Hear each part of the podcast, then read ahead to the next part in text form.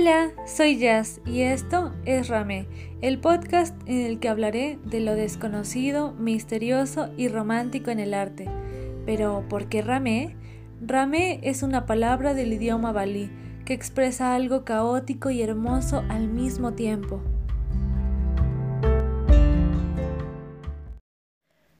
Las manos lo resisten es un óleo sobre lienzo, pintado por Bill Stockman en 1972. El cuadro pertenece al estilo surrealista y según el artista está inspirado en una fotografía de sí mismo a la edad de 5 años. Hola amigos, bienvenidos a Rame Podcast. ¿Cómo están? Estamos a poquito de terminar el mes de octubre y bueno, vienen las mejores fechas. Espero que se la estén pasando bien, que pasen un buen día de muertos y un buen Halloween. Espero que me puedan contar cómo les está yendo y también espero que les guste este capítulo. La verdad a mí me emociona, me gusta y estaba, la verdad yo estaba muy indecisa como supieron en Instagram hice una encuesta acerca de Las manos lo resisten, que es la obra de la que vamos a hablar, o El hombre angustiado. Entonces hice una encuesta y bueno, por el momento ganó Las manos lo resisten, pero la verdad también me emociona mucho el tema del hombre angustiado porque igual tiene una historia un poquito fuerte y creo que me gustaría dejarlo para fin de mes. Y si a ustedes les gusta, bueno, podemos hacer el mes siguiente la misma temática porque la verdad encontré muchas obras parecidas que tienen algo de terror o algo de misterio. Entonces si gustan, pues podemos hablar de esto o ya podemos hablar de algo diferente. Pero bueno, espero que ustedes me puedan decir y en esta ocasión les decía que vamos a hablar de Las manos lo resisten y como lo dije al principio, pues es un óleo que fue pintado por un artista que se llama Bill Stockman en 1972, o sea, hace muy poco. Y bueno, el artista aún está en vida y tiene más o menos 74 años. Él es de Boston, Massachusetts, pero esta obra se hizo muy famosa por las cosas que empezaron a pasar. La intención de este cuadro,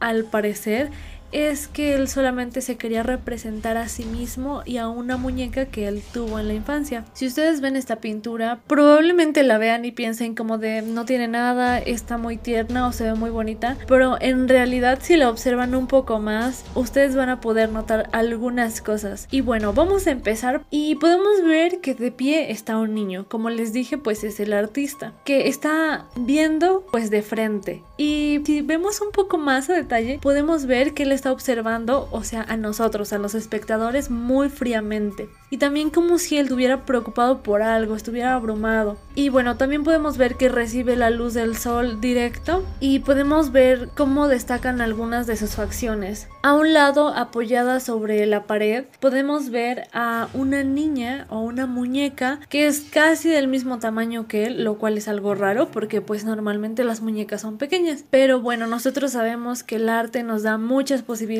y esta es una de las posibilidades de poder manipular las proporciones.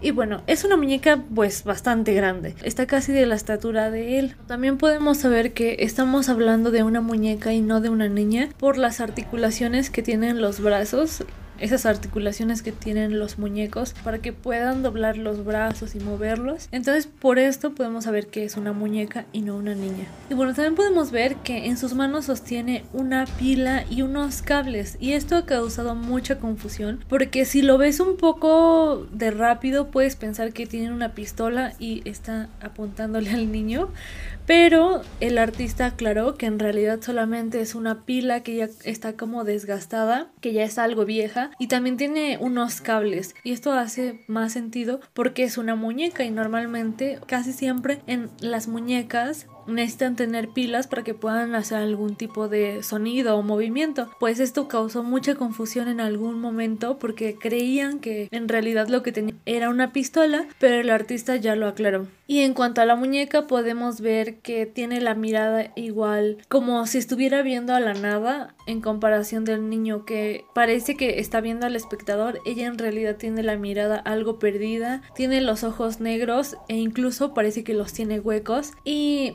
personajes están pues enfrente de una puerta de cristal o de... Pero si vemos un poco más del otro lado, se ve como muy oscuro, se ve como en penumbra y de esta oscuridad podemos ver que salen algunas manos, no se ven los cuerpos, solamente se ven las manos están arañando la puerta como si llamaran hacia el interior. Viendo la escena un poco más a detalle, les digo, al parecer es como una escena muy tierna o bonita, pero si la vemos más a detalle podemos ver que es algo triste y también algo misteriosa o un tanto de terror. La obra por sí misma tiene como algunos detalles que y sí, el artista no tenía la intención tal cual de hacer una obra tierna, sino que él se toma como personaje principal.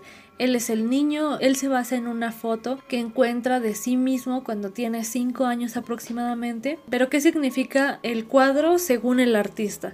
Bueno, según el artista, las manos lo resistan, habla del mundo real y del mundo de fantasía. Él dice que la puerta divide al mundo real y al mundo de fantasía. Esta es como la separación. Pero también dice que puede ser la vigilia y el sueño. El artista dice que el niño se encuentra en la realidad, pero la muñeca es quien lo guía y lo conduce al espectro onírico. Y las manos que vemos a través de la puerta simbolizan las posibilidades de la ilusión, la imaginación y la utopía. Y bueno, en sí lo que el artista está plasmado en la obra lo podemos ver y cumple su misión de transmitir y de comunicar lo que el artista pensaba en ese momento. Pero ¿Qué pasa? ¿Por qué la obra es tan interesante o por qué está catalogada como la obra embrujada de eBay porque en algún momento se conoció mucho por esto. Bueno, dejando a un lado lo que el artista dijo y la interpretación de él, vamos a hablar un poco de todo el misterio que rodea a esta obra y por qué se hizo tan conocida. La primera vez que se exhibe esta obra fue durante los años 70. Allí recibe algunas obras de un crítico de arte llamado Henry Sells y bueno, para ese momento pues le fue bien, se expuso, no hubo ningún problema, todo parecía bien. Pero unos años después, tras haber tenido contacto con la pintura, murieron el crítico y el crítico de la galería donde se exhibió esta obra. Después de que estas personas mueren, bueno, pues la pintura se pierde y pasa algún tiempo en la que no se sabe nada, pero aproximadamente en el año 2000 es cuando unas personas encuentran esta obra atrás de una cervecería vieja abandonada y bueno, la deciden colgar en la habitación de su hija de 4 años y al día siguiente o pasados los días, una mañana su hija se queja, los dos niños del cuadro cobran vida y salen a su habitación a pasear. Y bueno, uno de sus padres decide poner una cámara de seguridad solamente por las dudas, también un poco alarmado por la historia de su hija. Y esta cámara reaccionaba a los movimientos. En este lapso de tres días más o menos,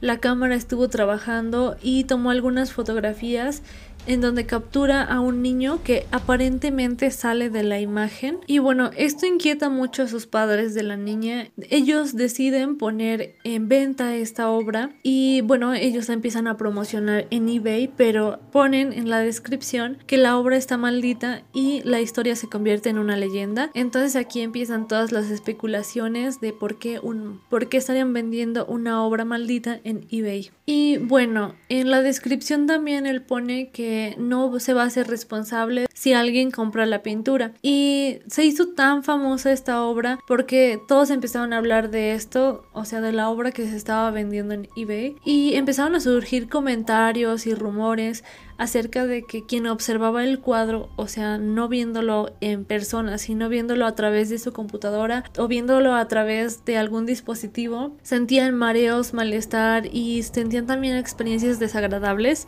Y esto fue lo que hizo un poco más famosa esta obra porque había muchos rumores y especulaciones. Y bueno, entre las personas que decían sentirse mal por ver la imagen o por ver la fotografía de este cuadro, alguien dice que cuando lo estaba viendo empezó a escuchar lecturas de oración de un exorcista y también sintió una explosión de aire caliente. Alguien más también comparte que viendo la fotografía se comenzó a sentir mal y terminó enfermando mientras miraba la, mientras miraba la foto de este cuadro. Alguien más dice que empezó a sentir nublosidad de la razón y perdió el control Y bueno, así surgen varias cosas. Muchas personas se interesan por esta obra y hay más o menos 30 mil personas entrando a ver esta obra que se estaba vendiendo.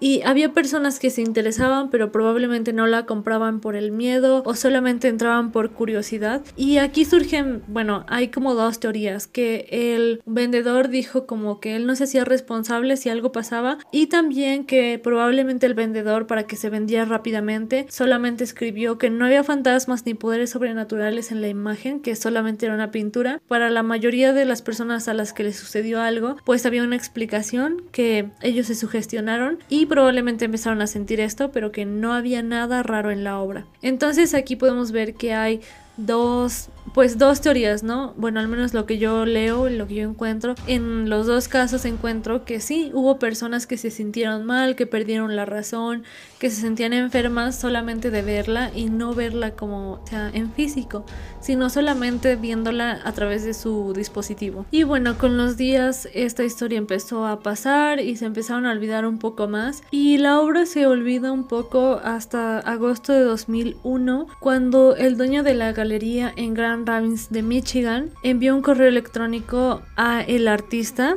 para informarle todo lo que estaba pasando alrededor de su pintura y que la quería comprar. Ah, no sé entonces cómo surge el trato, pero Aproximadamente se pagaron 1.200 dólares por esta obra y bueno, quien la tiene actualmente pues es la galería, pero la galería fue quien habló con Stockman para decirle lo que estaba pasando alrededor de su pintura. Y bueno, aquí él decide una vez más retomar su camino como artista. También se inspira para crear una página web y comenzar a escribir una vez más. Y esto lo inspira pues a seguir pintando, pero aún así al mismo artista le asombra que su pintura tuviera respuestas tan violentas, siendo algo tan, tan al parecer inocente. Y bueno, para el artista esto fue algo que lo ayudó a poder salir un poco más, se hizo más conocido por toda la leyenda que se formó a través de su obra. Y bueno, pues hasta aquí llegamos con el capítulo, espero que les haya gustado, sé que es algo corto, pero aún así espero que les guste y díganme a ustedes qué les parece y si tienen alguna sensación extraña acerca de esta obra, lo cual a mí se me hace muy curioso porque pues he visto de más de un cuadro